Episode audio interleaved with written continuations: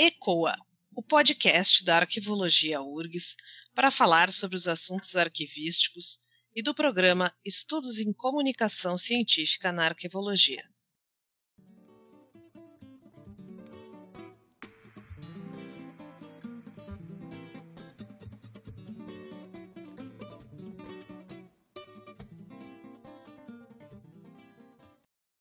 Eu sou Kátia Celistre. E eu sou a Juliana Horta, e juntas iremos mediar o episódio de hoje. Esse é o quarto episódio da série Lumière, um projeto que traz para o podcast a arquivologia através de filmes, seriados e documentários.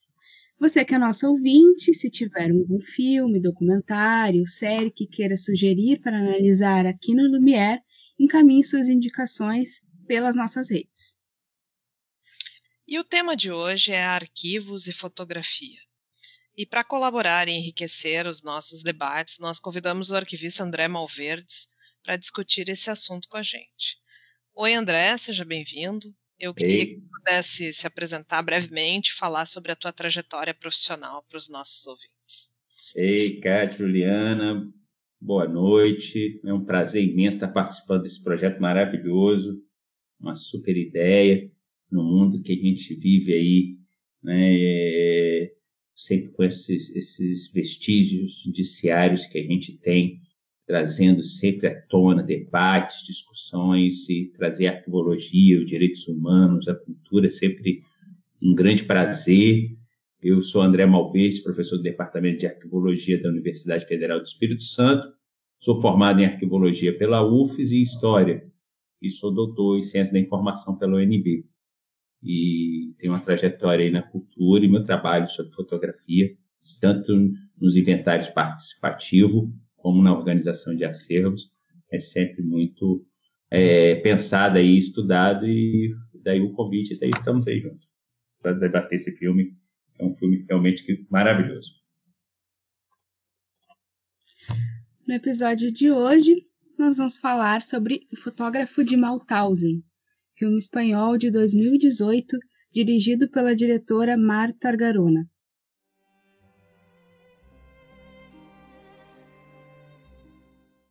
O filme conta a passagem de um fotógrafo espanhol pelo campo de concentração de Mauthausen, na Áustria, durante a Segunda Guerra Mundial, sob a ótica dos prisioneiros catalães, muitos deles membros do Partido Comunista que foram capturados durante a Guerra Civil Espanhola.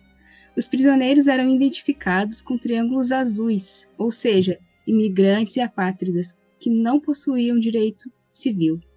André, gostaríamos de saber qual a tua opinião sobre o filme. O filme, ele é simplesmente um filme maravilhoso. Eu gosto muito do cinema espanhol. Eu acho que o cinema argentino também tem ganhado bastante espaço agora né, nos streaming tenho até comentado como tem crescido também o, o cinema indiano, né? Nessas, dessas plataformas de streaming. E esse acostuma a gente também a mudar esse olhar um pouquinho do cinema hollywoodiano, o cenário, a fotografia. E o filme ele é brilhante a partir do momento da perspectiva dos direitos humanos. É, lógico, o nazismo, em particular, quando a gente fala em, em campo de concentração, sempre vem à tona, a gente sempre pensa na questão do, do é, da perseguição ao judeu, mas existiu campo de concentrações para comunistas, para homossexuais, para, né, para russos, enfim. Lógico que, que, que, em outra perspectiva, em outro contexto. Então, o filme traz é, essa perspectiva e a habilidade do, do, do, do personagem com a fotografia leva ele a ter alguns privilégios dentro do campo. Né? Privilégios como o acesso né, a, a, a, ao prostíbulo, né, o fotógrafo é, responsável. E o que é interessante notar, como a fotografia, é, isso em qualquer estado totalitário, né, ele vai ter essa perspectiva de usar a fotografia, o cinema, no processo de propaganda. Então, a fotografia tem isso. Ela mostra muito como a gente quer ser visto e não como realmente é. Não seja para nós mesmos, seja a questão estatal. E o que é importante é, é observar no filme como que a fotografia é usada para um processo de controle, um processo de controle, de registro, de saber quem é quem, quem quem quem deu baixa. Ele, o, o grupo que está lá dentro utiliza isso, inclusive para é, proteger e proporcionar ali né, a troca dos registros é, das fichas de algumas fotos.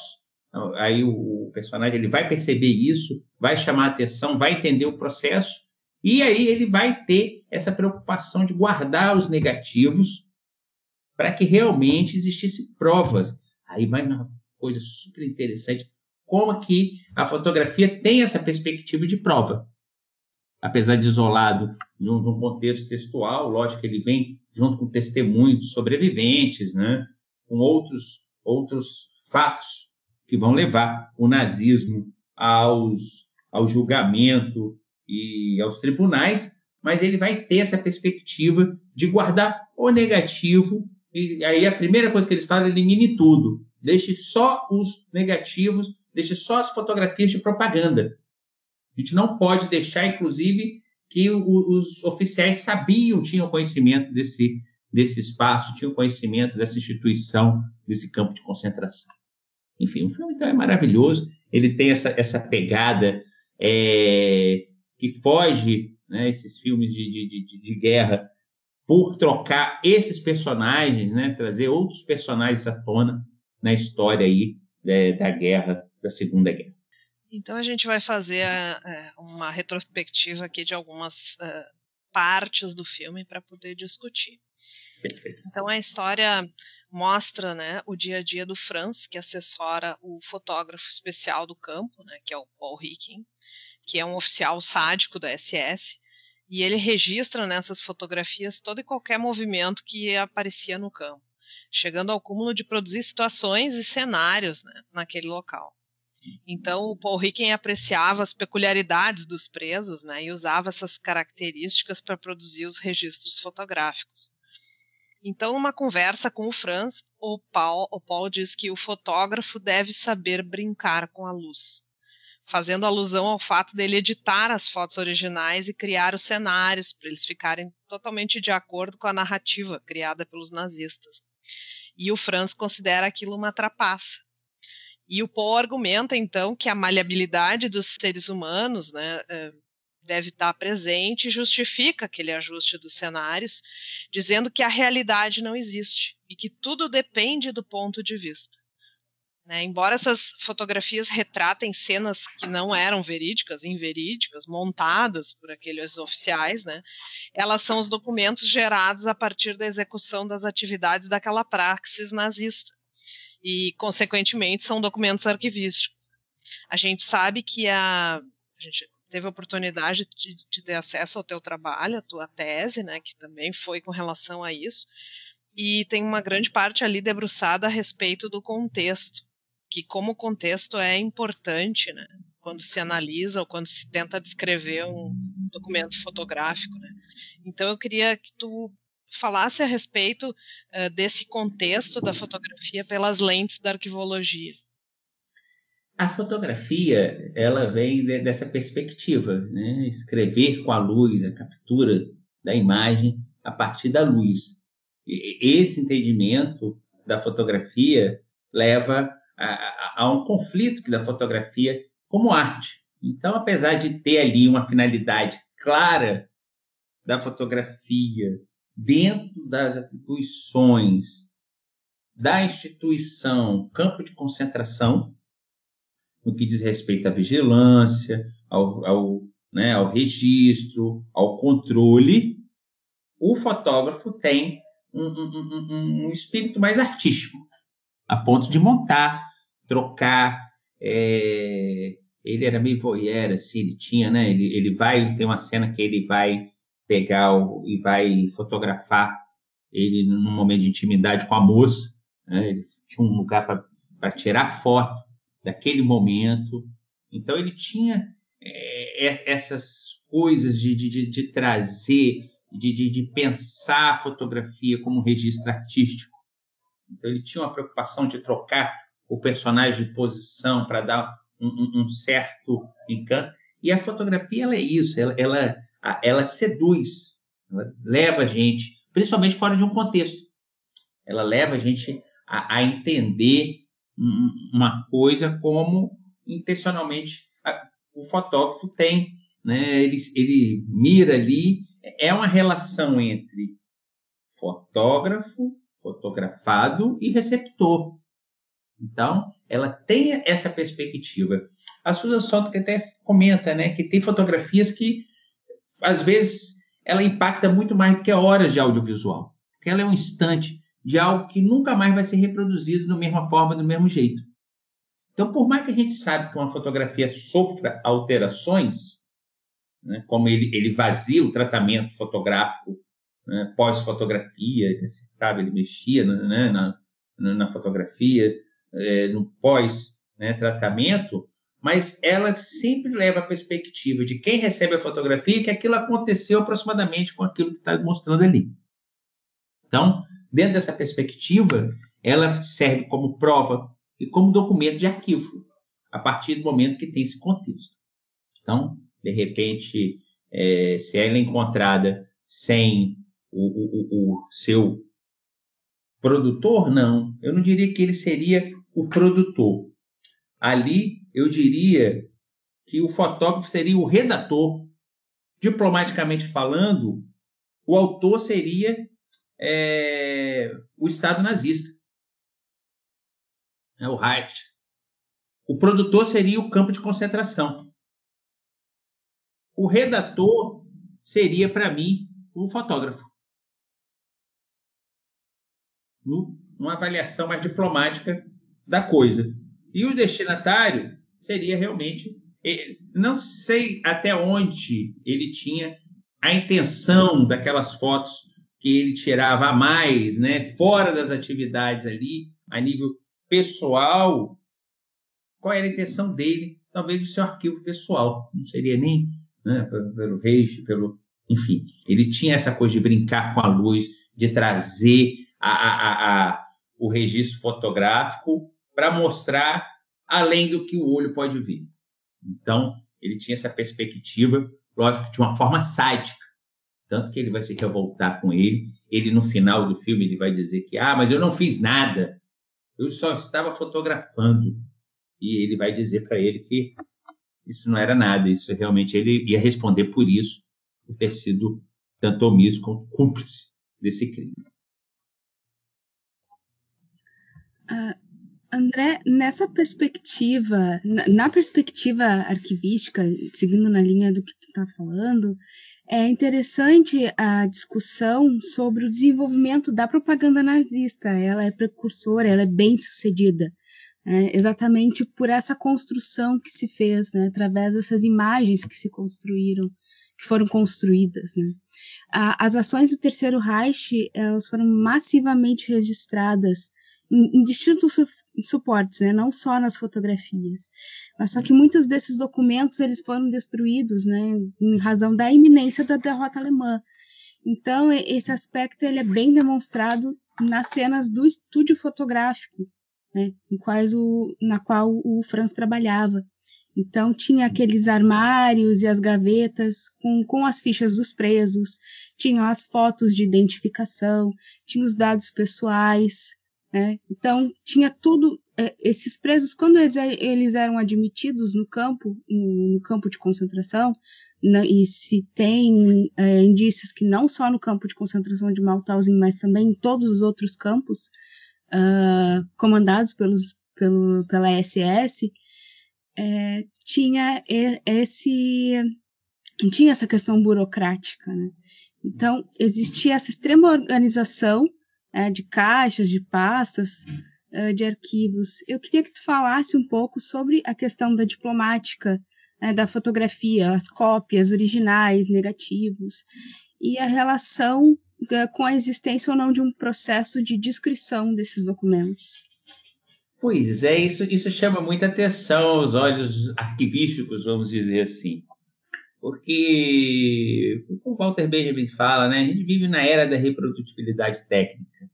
Então, nada como a fotografia ser ali fruto da revolução industrial, uma máquina que até então você pintava, né? Você desenhava e de repente você tem uma máquina que registra e que você pode reproduzir várias cópias a partir daquela. É... Nessa perspectiva do original, aí a, a, algumas pessoas até, né, algumas leituras dizem assim, ah, mas o original seria o negativo. Eu não diria que o negativo fosse o original, eu diria que o negativo é uma forma do documento. Porque a fotografia, no seu formato positivo, ela vai ter a completeza que a diplomática chama, de todas as características que um documento deve ter para ser o que ele diz que é. Então, dentro dessa pegada, eu diria que a, a, a, o negativo seria uma forma, que é aquele momento de transição para você chegar ao documento final.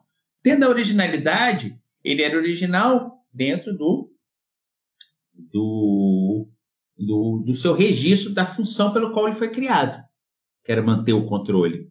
Isso desde a década de 20 já, é, em todo o mundo, década de 10, 20, a fotografia era usada para o controle, né? seja da questão é, carcerária, seja da questão do registro do trabalhador, seja da questão do regime militar, né, das guerras. A guerra traz um processo de burocratização muito grande. Foram nesses, nesses momentos em que o mundo talvez tenha é, registrado a maior ampliação do seu processo burocrático estatal. Era necessário para o controle, para a gestão dos recursos, uma maior possibilidade de registro e controle das informações. Então, do mesmo jeito que é, as pirâmides lá do século é, 5 lá antes de Cristo, 6 antes de Cristo lá, eles também vão ter uma necessidade, só que agora com o uso da fotografia possibilitava então esse controle. O que a gente tem sempre de pensar que ele era autêntico mas não era confiável a partir do momento que a intervenção humana pode gerar certas adulterações no processo desses registros. Tanto que ele trocava é, a foto com a ficha para poder beneficiar um ou, ou possibilitar é, a segurança de outro colega por parte ali né, do, do, do, dos comunistas ali, do Partido Comunista que ele estava ali dentro. Então, existia é, é, é essa possibilidade. Então, pensando arquivisticamente, eles tinham então esse registro, ele tinha a fotografia, mas ele também tinha a fotografia como memória. Como ela tem uma necessidade de representação. Tanto que o, um, um dos personagens ele tinha um esconderijo secreto, ele vai ser acabar sendo entregue, eles escondem o rádio dentro desse compartimento, mas tinha uma foto dele com a, com a pessoa que provavelmente era a esposa dele, que ele guardava aquilo ali como memória e recordação da esposa, que até então ele tinha deixado lá, né, em outra situação. Como também quando o personagem é, ele vai, o Franz vai ser convidado para poder cobrir um, um, uma festa de aniversário de um, né, de um dos membros lá do, do, do, do nazismo, e ele vai ter a possibilidade de sair e de passar na festa, porque eles queriam esse registro fotográfico. Ele vai até oferecer para um dos oficiais lá, para a esposa, a esposa vai ficar satisfeita. Então, a fotografia, como talvez seja um dos usos também mais frequentes da fotografia, a fotografia de família. A fotografia, porque toda família quer uma foto que a represente isso desde os primórdios da fotografia. Ter uma fotografia com a família, bem arrumada, bem vestida. Aí, mais uma vez, a gente destaca, né? A fotografia, a gente tira uma foto como a gente quer ser visto, não como realmente é. Então, por isso, quando ele fala que da realidade, ele fala que a realidade é uma questão de, né, de um referencial, de um ponto. Até onde que, que é real. As pessoas não querem fotografar a realidade. Elas querem realmente fotografar aquilo que, que elas desejam que o outro veja nela. Então, acho que essa perspectiva vai muito por aí também. Enfim. é, é um ideal, né? É, é, é aquilo que tu quer que as pessoas vejam. Não, é, é uma construção. A fotografia é uma construção. E quando ele se depara com a possibilidade de tirar dali uh, mais do que a aparência, então ele resolve que que vale a pena arriscar, né? Eles, os prisioneiros decidem que vale a pena arriscar. Isso é bem interessante. Porque eles sabiam que a, a, da possibilidade daquilo não ser conhecida. E seria conhecida pelos depoimentos de muitos, mas eles sabiam que a imagem teria um impacto muito maior. Ele teria, sim, um, uma argumentação acompanhada dos depoimentos, ela daria, sim, uma, um, uma sensibilização muito mais forte. Algumas, algumas fotografias conhecidas no mundo, né? como é, O Garoto e o Abutre, né? é uma foto muito conhecida, que é do. É, vai causar aí é, um grande impacto é, na opinião pública e vai chamar atenção uma guerra que acontecia na África lá, que é do Kevin Carter. Era uma foto que vai chamar muita atenção. É, é, Kevin Carter vai se suicidar anos depois por causa dessa foto. Não por causa dessa foto, ele tinha problema com álcool também, né? Isso vai deprimir muito ele, ele vai ganhar o prêmio Busla, mas que vai chamar atenção. E ele fala, porque o que, que acontecia? Ele saía para o campo, é, é, era ele e mais três eram conhecidos como a, a, a turma do Bang Bang, eram quatro fotojornalistas sul-africanos, que eles saíam para fotografar, eles vão se especializar em, em, fotos de guerra. Então, o que ele conta? Que a gente saía pra, com a máquina com vários filmes, a gente não sabia o que estava tirando. A gente, às vezes, não sabia nem o que tinha capturado. Depois aquilo ia para a revelação, que eles iam ver o que, que tinha, o que, que aproveitava. Ia trocando filme e tirando foto. Ele, ele pega aquela foto e, e o grande polêmica era: mas você não fez nada para salvar a criança? A criança soube-se depois que ela não, não vai tinha falecer ali, mas a, a, a, grande pergunta que fica é por que, ele não fez nada? Então, é uma perspectiva aí. Outra foto que vai marcar muito é aquela foto é, do Vietnã e. É, aí eu estou tentando lembrar aqui. Da menina correndo. Da menina correndo, né? Na Palme, a menina na Palme, que ela vem correndo. Aquela foto era o seguinte: tinha vários fotógrafos ali. E eles vinham. Um, o fotógrafo que tira aquela foto ali, ela foi cortada ela tem um ângulo maior, mas ele tira e foca naquele, naquele cinco garoto, a menina no meio. Ele vai editar aquela foto e vai tirar ela. Mas se, se você pega essa foto ampliada, à direita tinha um fotógrafo trocando o filme. Essa foto vai mudar todo o destino da guerra do Vietnã, na opinião pública sobre a guerra. Existiram várias fotos sobre a guerra do Vietnã. Mas essa em particular, a situação, o, o, os soldados vindo conversando lá atrás, o desespero, as crianças, elas vão ter um impacto muito forte no olhar, quando a gente olha. Então, eu, eu, eu acho que muita fotografia ela tem disso, né? Ela, ela, ela mexe com a gente porque a gente faz, promove esse sentimento da gente se colocar lá na situação, se imaginar lá no, no, no, no contexto, imaginar uma pessoa que a gente gosta, é, imaginar o terror.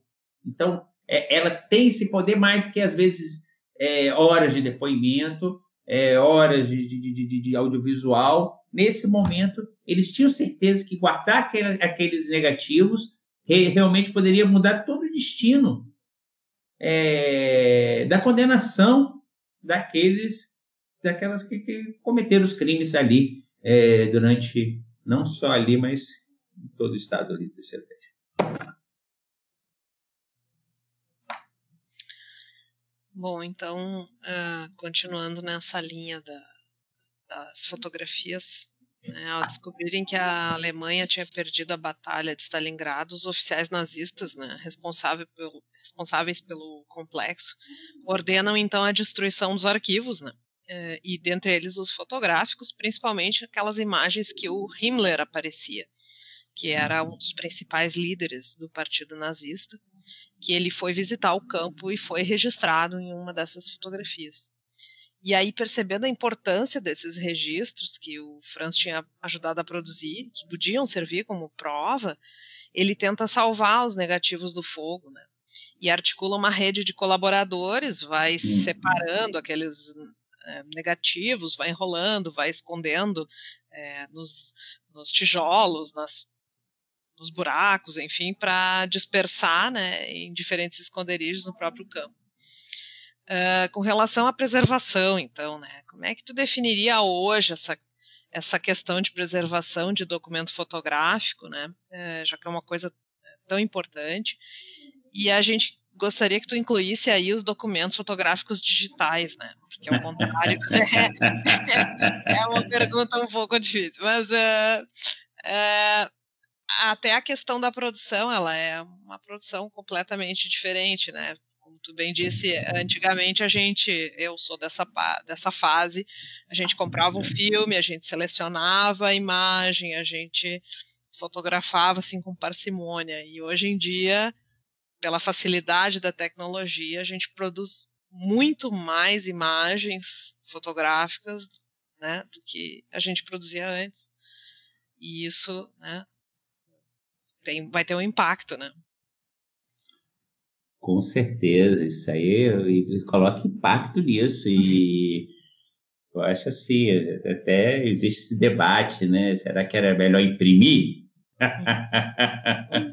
Mas a gente imprime hoje, a gente não revela, né? É. Você vê que a gente pega alguns acervos que apesar de todas as condições adversas, você pega uma fotografia em bom estado ainda. Sim né, assim, no, no, seguinte estado, no seguinte, se ela, se ela, sofreu a viragem bem feita, bem, né, porque às vezes, às vezes a luz continua, ela vai embranquecendo, porque não foi feito, né, a, todo não o processo fixou. de revelação não fixou uhum. ali, não tirou, às vezes o sais de prata e fica mais, você tem que lavar a fotografia, né, e aí você pode até ter, mas fora isso, você vê que tem condições. Aí, ah, mas vamos imprimir. Mas hoje as, as, fotografias são mais ácidas, né? Você vê que elas, você bota num álbum hoje, elas vão agarrar com muito mais facilidade do que você vê negativo, você guarda um negativo às vezes em condições adversas, ele ainda dura ainda um bom tempo. E as digitais? Que hoje simplesmente a gente joga nas nuvens, né? A gente já bota no celular, já vai direto para o seu é, seu repositório lá pessoal lá, seu Google Foto, enfim, e ele vai e lá fica. E pior, ficando lá, se a pessoa não te der acesso, no caso da pessoa partir, você nunca mais pega, porque você não vai ter acesso à senha dela. Não tem justiça no mundo que lhe dê acesso à conta pessoal de uma pessoa no Google. Se ela não deixou anotado num caderninho, se ela não deixou. Então, eu fico pensando em dois momentos. A gente tem hoje um trabalho, passivo aí que está impresso. Está impresso, aí eu estou falando dos arquivos pessoais. Nós temos do arquivo institucionais, que muitas vezes não é considerado no processo é, de gestão documental. Infelizmente, a realidade é essa. Às vezes a gente tem ali uma tabela de temporalidade que é, que é construída, mas a gente ainda tem ainda a questão dos e-mails, né? a questão da fotografia. E fotografia não é tudo fotografia, ela tem funções, ela tem perspectiva, ela tem gêneros fotográficos, ela tem é, é, é um, um, um, desafio da tipologia. Qual é a tipologia documental de uma fotografia? É, então, a professora Belu trabalha muito com o processo lá do Fernando Henrique com registros fotográficos, portagens fotográficas. Ela tem essa perspectiva, né, a equipe lá no tratamento. Então, cada vez mais o arquivista ele tem esse desafio de pensar nessa fotografia dentro do processo institucional como produto das atividades desenvolvidas pela instituição no decorrer da sua existência. Então, isso tem que estar na tabela de temporalidade. Existe um, um, um processo que precisa ser é, pensado de preservação, da questão do backup, do formato. Aí vai, ah, vamos salvar no RAW. Mas você salva RAW, aí você tem um problema sério com direitos autorais, aí você não consegue ler porque você precisa de um software que é pago. Então, vai, vai, vai salva no TIFF aí joga para um PDF. Então, isso tudo tem que ser definido, tem que ser definido, tem que ser pensado. E, e o fotógrafo, aí vem um, um papel fundamental é, nesse processo, que é o autor da foto, que é o fotógrafo. Por quê? Quando, por que, que ele é redator? Porque às vezes ele é redator porque ó, sua foto é enquadrada, a pessoa vai sentar, você vai tirar aqui. Ele já vem com ela formatada. Então, institucionalmente, é, na reportagem ele ainda tem uma liberdade de enquadramento, ele às vezes dá um, um olhar mais artístico, mas ele tem uma, uma finalidade estabelecida pela missão daquela ação, que é o quê? Ah, eu preciso tirar uma foto que demonstre essa reportagem. Se é um, um, um, um jornal, um periódico mais sensacionalista, que é mais sangue, né? mais assim, que, que é o que ele vai vender, ou se é um jornal que vai marcar uma guerra, por exemplo, jornais né, dos Estados Unidos que vão cobrir a guerra do Golfo, não saía na primeira página cabeças de crianças né, ensanguentadas, porque não era essa a finalidade. Eles queriam convencer que ninguém morria lá na guerra. Os tiros eram todos certeiros. Então tirava-se fotos dos soldados bem arrumados, das pessoas bem enquadradas, é, pacificamente com. Porque era isso que se queria vender. Então, o que é importante também é aquela questão da realidade. Não podemos ser inocentes diante da imagem, porque ela é. Aí é um grande debate que vem também, né? ela é imparcial porque ela é produzida em uma atividade, mas a atividade não é imparcial. Ela tem sim um, um, uma finalidade de cumprir aquela missão no qual foi estabelecido, que é o quê?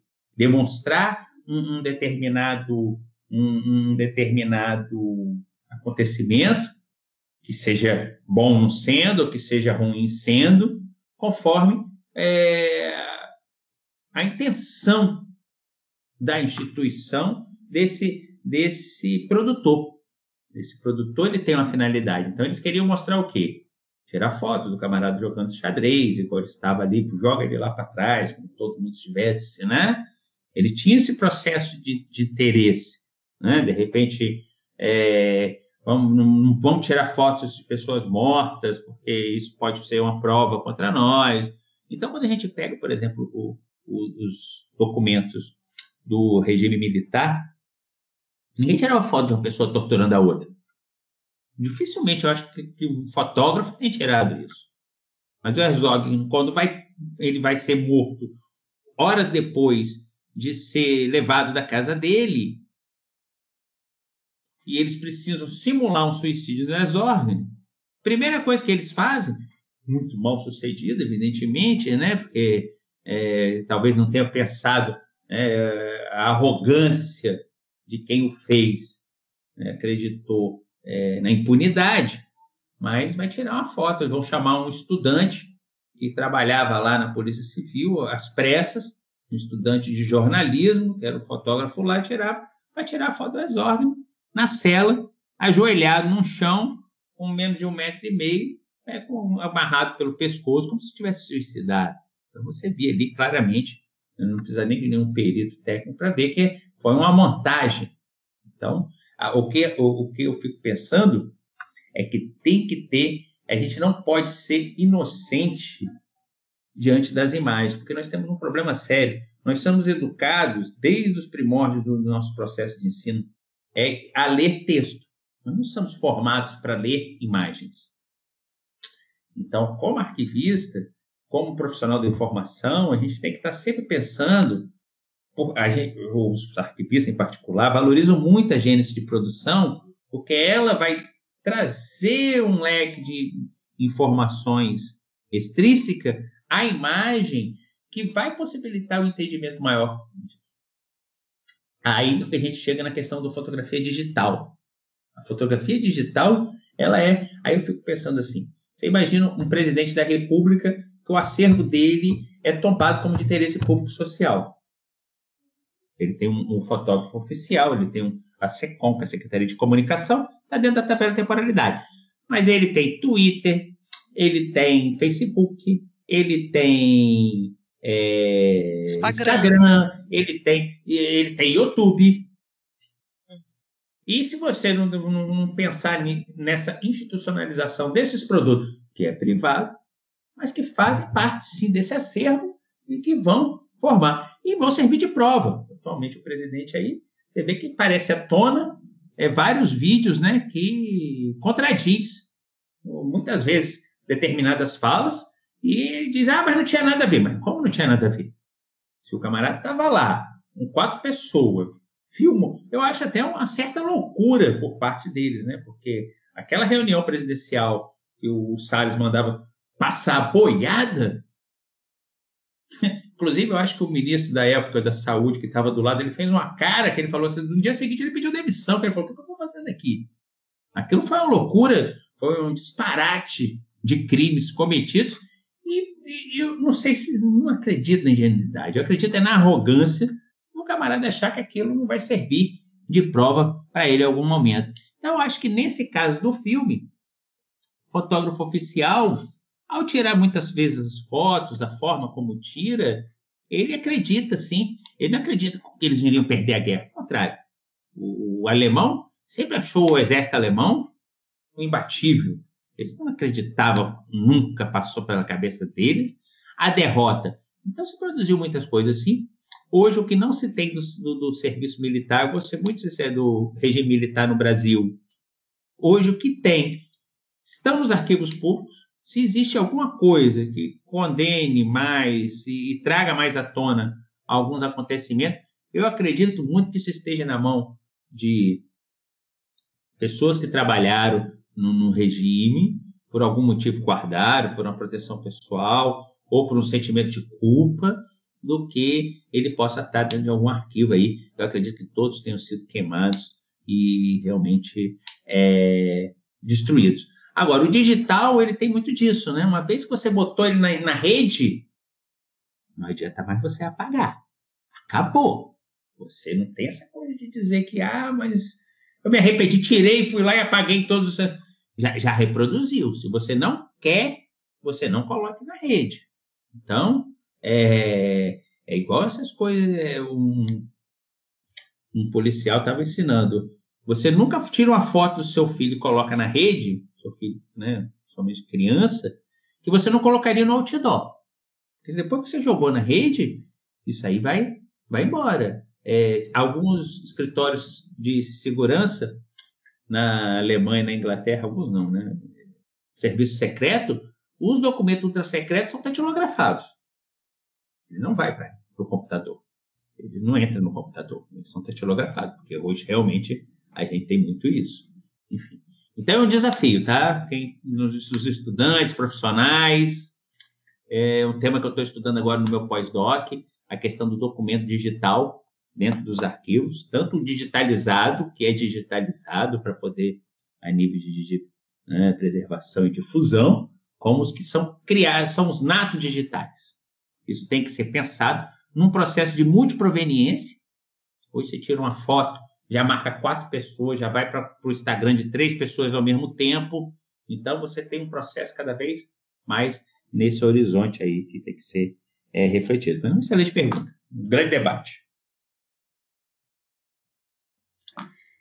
André, é, bem na linha assim que, que tu falou, eu ouvindo tudo que, que tu falou agora, tem vários momentos da, da nossa história que é, tu, é, é, é, impossível tu não te questionar assim e, e, pensar como é que isso aconteceu, Não dá para acreditar que isso aconteceu. Verdade. E o Franz faz, se faz essa, essa pergunta. Então ele desafia os eh, ele desafia os companheiros dele de campo, porque ele diz: é tão cruel, é tão terrível o que se faz aqui dentro é, e foi tão terrível o que se fez que ninguém vai acreditar no, no que aconteceu aqui dentro. Não vão acreditar em nós. Nós vamos contar o que aconteceu e ninguém vai acreditar. Então, no momento da libertação do campo, quando o Franz encara o, o Paul, o Paul ele diz que é inocente, que não, não matou ninguém, que só tirou as fotos. Ele fala, mostra, tenta mostrar ali uma imparcialidade, né? E é uma imparcialidade que não existe, não, não tem como tu ser imparcial quando tu produz uma fotografia, né? Quando tu é, quando tu produz um documento, não tem como, em um determinado contexto, não tem como ser produtor de um documento e ser completamente imparcial. Né?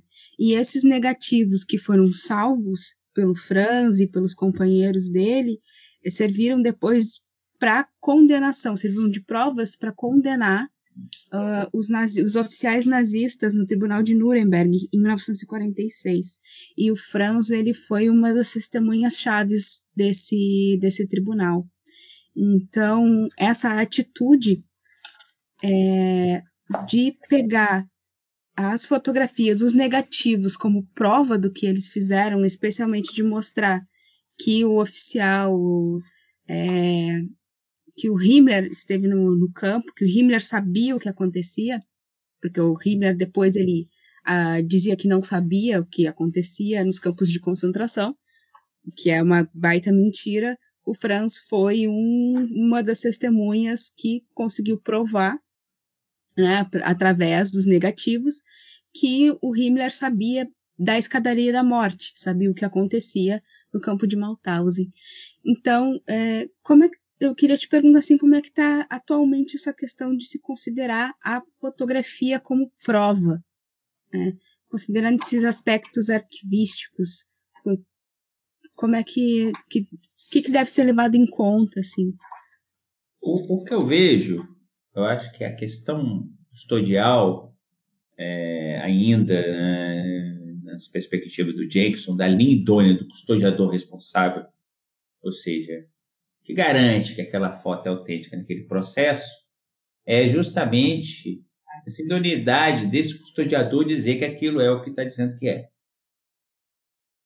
Então, estava é, tendo um, um, um, debate no parlamento de que gravações e filmagens não sejam aceitas como prova. pode não ser uma prova. Mas o que aconteceu com Floyd nos Estados Unidos, o que aconteceu com aquele rapaz no Carrefour, que é inadmissível em pleno século XXI. Por mais que o juiz não aceite aquilo como prova, é inquestionável que o fato aconteceu. Então a imagem ela tem esse poder. Só que ela tem um poder também muitas vezes deixar lacunas. Então, por isso que ela não pode ser aceita como um, um, um documento que vai preencher essas lacunas, porque a gente corre o risco também de trazer uma perspectiva fora de um contexto. Então, o contexto, é, quando você tem a gênese documental, ela é uma questão. Quando você tem né, o contexto histórico, ele te traz outro. Quando você tem um contexto com outras fontes, ela vai também trazer uma outra perspectiva.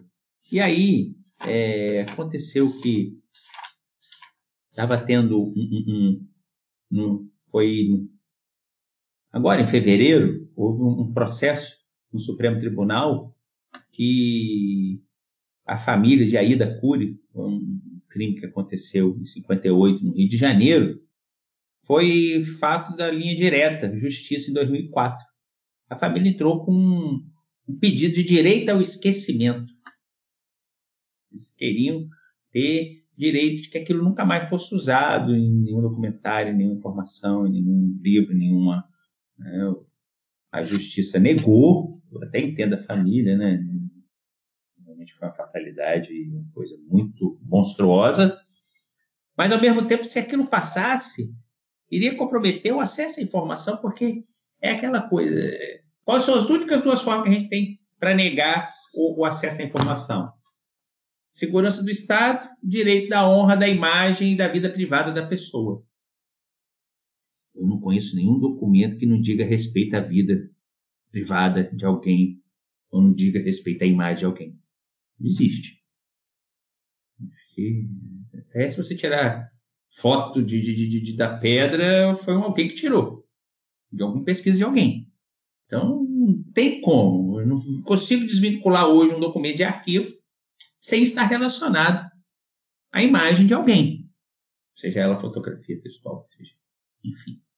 Então, é um desafio de até onde o direito à informação e o direito à pessoa ela tem que ser pensada. Então, por exemplo, tem o, o, né, o Memórias Reveladas, que fez todo o trabalho de catalogação e descrição dos documentos sobre o regime militar.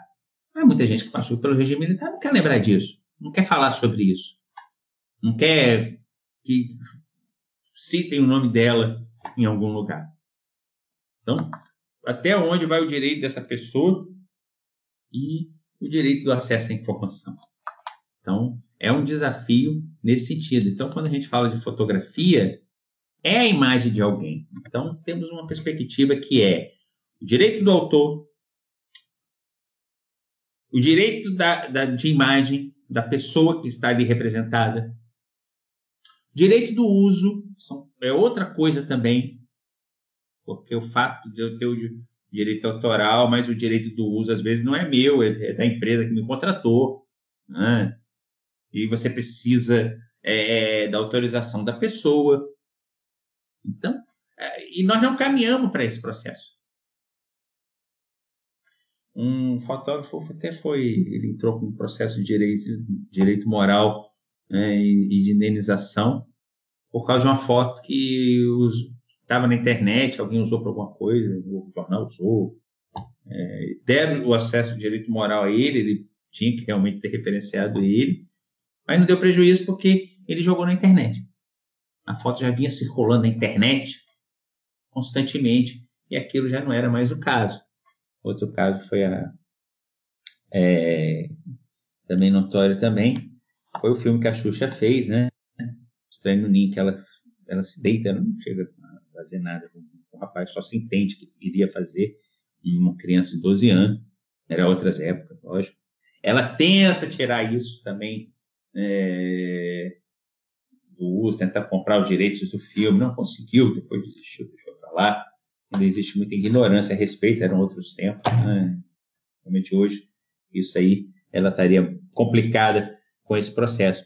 Mas o que eu quero dizer é que a imagem tem muito isso. Até onde ela pode até não servir de prova, mas ela com certeza vai colaborar significativamente para isso. Então, vou voltar o caso do nosso algoz aí, né, que está aí na presidência da República aí. Ele vai pegar e vai dizer que não. Mas ele vai lá do lado do ministro, o ministro estava de Covid e vai dizer assim, não, e o bando ele obedece. Estava público, por mais que ele diga que não é aquilo que ele queria dizer, mas foi dito. Ele é, ainda filmou para dizer. Teve um caso aqui que é meio absurdo, talvez seja um dos únicos casos.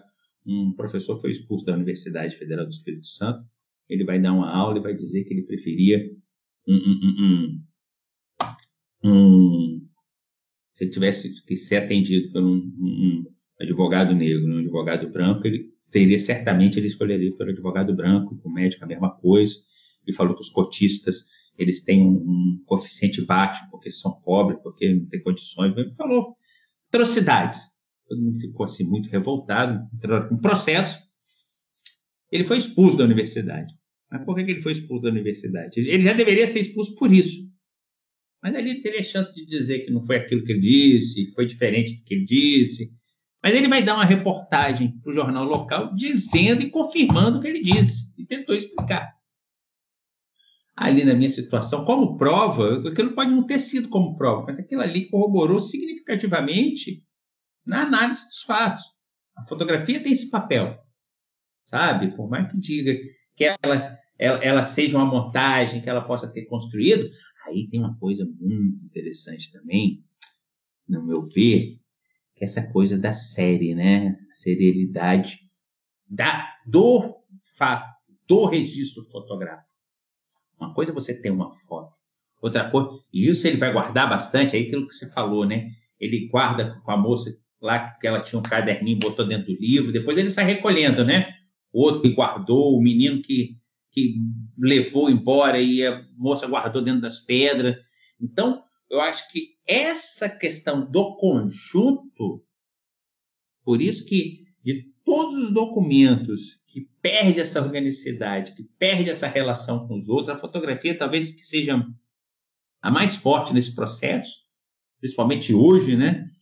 Tem um, um artista né, húngaro que ele fez uma, uma exposição, ele colocou, ele pegou uma igreja e fez uma intervenção artística, ele colocou 40 milhões, ele revelou 40 milhões de fotografias, coisa assim. A quantidade de fotografias que as pessoas postam no Instagram por dia, e colocou no espaço. Então, qualquer um para as pessoas perceberem quantas fotografias nós produzíamos no dia gente que posta de comida, de criança, de momento. E não é só fotografia, de imagem. Hoje tudo é imagem. A propaganda é imagem. A, a, a forma é imagem. O, o evento é imagem. Hoje você não posta nada. Até quando você posta só palavra no Facebook, ele forma uma imagem para fazer sua postagem. Então esse trabalho com a imagem, ele tem que ser pensado nesse processo entre signo, significante significado, né? essa coisa da semiótica, até para ser usado para o bem. Porque se ela quiser ser usada para o mal, é um processo muito sério nesse sentido. Mas que ela tem sim. Ela pode até não ter o poder de, de prova decisória dentro de um processo, dentro de uma determinada ação. Mas com certeza ela colabora significativamente na, nos conceitos e nas tomadas de decisões a partir do momento que a gente visualiza um determinado fato, uma determinada cena. Bem, professora, a gente está se aproximando do encerramento. Gostaria muito de agradecer a tua participação, do arquivista André Malverdes. Muito obrigada. E caso queira deixar alguma consideração final, a fala é tua. Eu queria agradecer, dizer que eu adoro aí a proposta de vocês, principalmente que eu gosto de saber assim que as alunas do curso estão à frente, eu acho que vocês estão no caminho certo.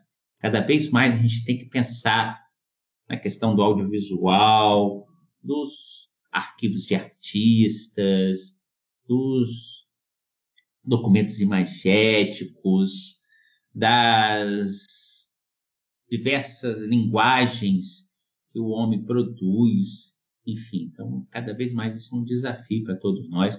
Passamos por tempos muito difíceis no Brasil, é, essa questão de perseguição às universidades, perseguição aos espaços de cultura e de memória, perseguição ao professor, ao profissional da saúde. Mas nós vamos superar isso tudo. Eu acho que vai vir um momento, sabe, que isso tudo vai passar Fernando Sabino tinha essa, essa perspectiva, né? Tudo vai terminar bem no final. Se não está bem é porque não terminou ainda. Então eu acredito muito nisso.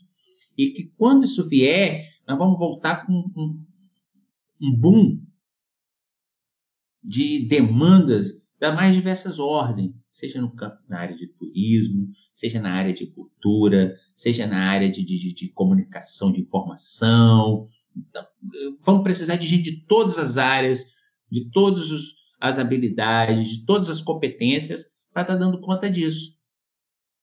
Então, penso que podemos sim trabalhar nessa perspectiva de termos é, profissionais que deem conta desse recado. E para isso é parceria. É parceria com a universidade, é parceria com o espaço de memória, é parceria com o poder público, é parceria com a iniciativa privada, porque a fotografia está na vida de todo mundo, a fotografia está nos acervos pessoais, estão nos acervos institucionais, estão nas redes sociais. Então vamos trabalhar nessa perspectiva e, e com certeza vai tudo terminar bem. Eu quero deixar aqui um grande abraço aí para vocês, sabe, para o Rio Grande do Sul, força para esse Brasil que está passando por esse momento de que temos que realmente acreditar, nos unirmos e tudo vai passar e a gente vai conseguir realmente construir um Brasil que seja, se não for melhor, que seja menos pior do que a gente está vivendo aí. Grande abraço. Obrigado, André Malverdes, André Malverdes, pela conversa pelas palavras de incentivo. Então, fiquem ligados que nos próximos dias o Projeto Lumière vai divulgar nas redes sociais do ECO os filmes que serão analisados em seus próximos episódios. Né? Obrigada, pessoal, e até a próxima. Vamos encerrando esse episódio. Um projeto da Arquivologia da Universidade Federal do Rio Grande do Sul para dar voz à arquivologia e pensar fora da caixa. Até o próximo episódio. Sigam a gente nas redes sociais, ecoa.urgs. E se você gostou, não deixe de compartilhar.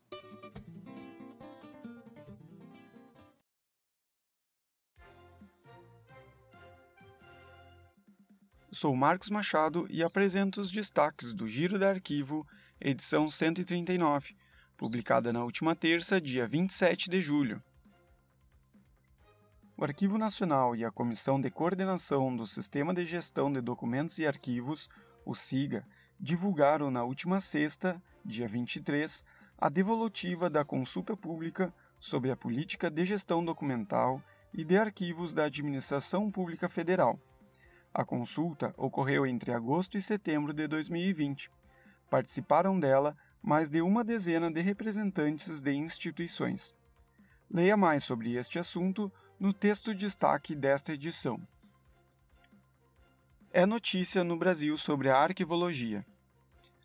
A mais nova Câmara Técnica do CONARC, responsável pela elaboração de requisitos de certificação e regras de auditoria de repositórios digitais confiáveis, realizou sua primeira reunião no último dia 14. Operação Lava Jato negociou a criação de um sistema de espionagem clandestina. Mais um caso de uso indevido da Lei de Acesso. A Política Civil de Goiás colocou sob sigilo de cinco anos os documentos sobre a investigação que levou à morte de Lázaro Barbosa a Academia Brasileira de Letras vai digitalizar o seu acervo. O Arquivo Público do Estado de São Paulo reabriu seus serviços de consulta. E novas publicações. Revista Ágora lançou seu número 63 e a revista Informação e Informação o número 2 do seu volume 26. No mundo, é notícia sobre a arquivologia, o Arquivo Geral da Nação da República Dominicana ofertará um diplomado em arquivística. A abertura dos arquivos de espionagem do Estado mexicano, promessa do presidente López Obrador, parece estar próxima. No Peru, o Congresso mandou arquivar a intervenção do Executivo na legislação arquivística do país. A professora e pesquisadora brasileira Shirley Franco publicou na revista The American Archive uma resenha sobre a obra de José Maria Jardim, Transparência e Opacidade do Estado no Brasil. O e-book O Rio e a República, a cidade nas imagens da Agência Nacional. E uma entrevista com Nuno Sampaio e Ana Felipe. Na sessão para ver com calma, Direitos das Mulheres, um filmete guardado no Arquivo Nacional de 1988. Artistas fazem apresentação com projeção de luzes no prédio do Arquivo Público da Bahia. O último vídeo do ciclo promovido pelo Grupo de Estudos sobre a História da Arquivística na América Latina. e o webinário Direitos Humanos e Arquivos Desafios e Novas Oportunidades para a Profissão, com Ramon Alberti Fogueiras. Estes foram os destaques do Giro do Arquivo, edição 139. O Giro é publicado todas as terças. Receba grátis em seu e-mail. Acesse arroba Giro do Arquivo no Instagram, Facebook e Twitter. Lá você encontra o link para assinar o nosso boletim e ficar por dentro do que há de notícias no Brasil e no mundo sobre a arquivologia.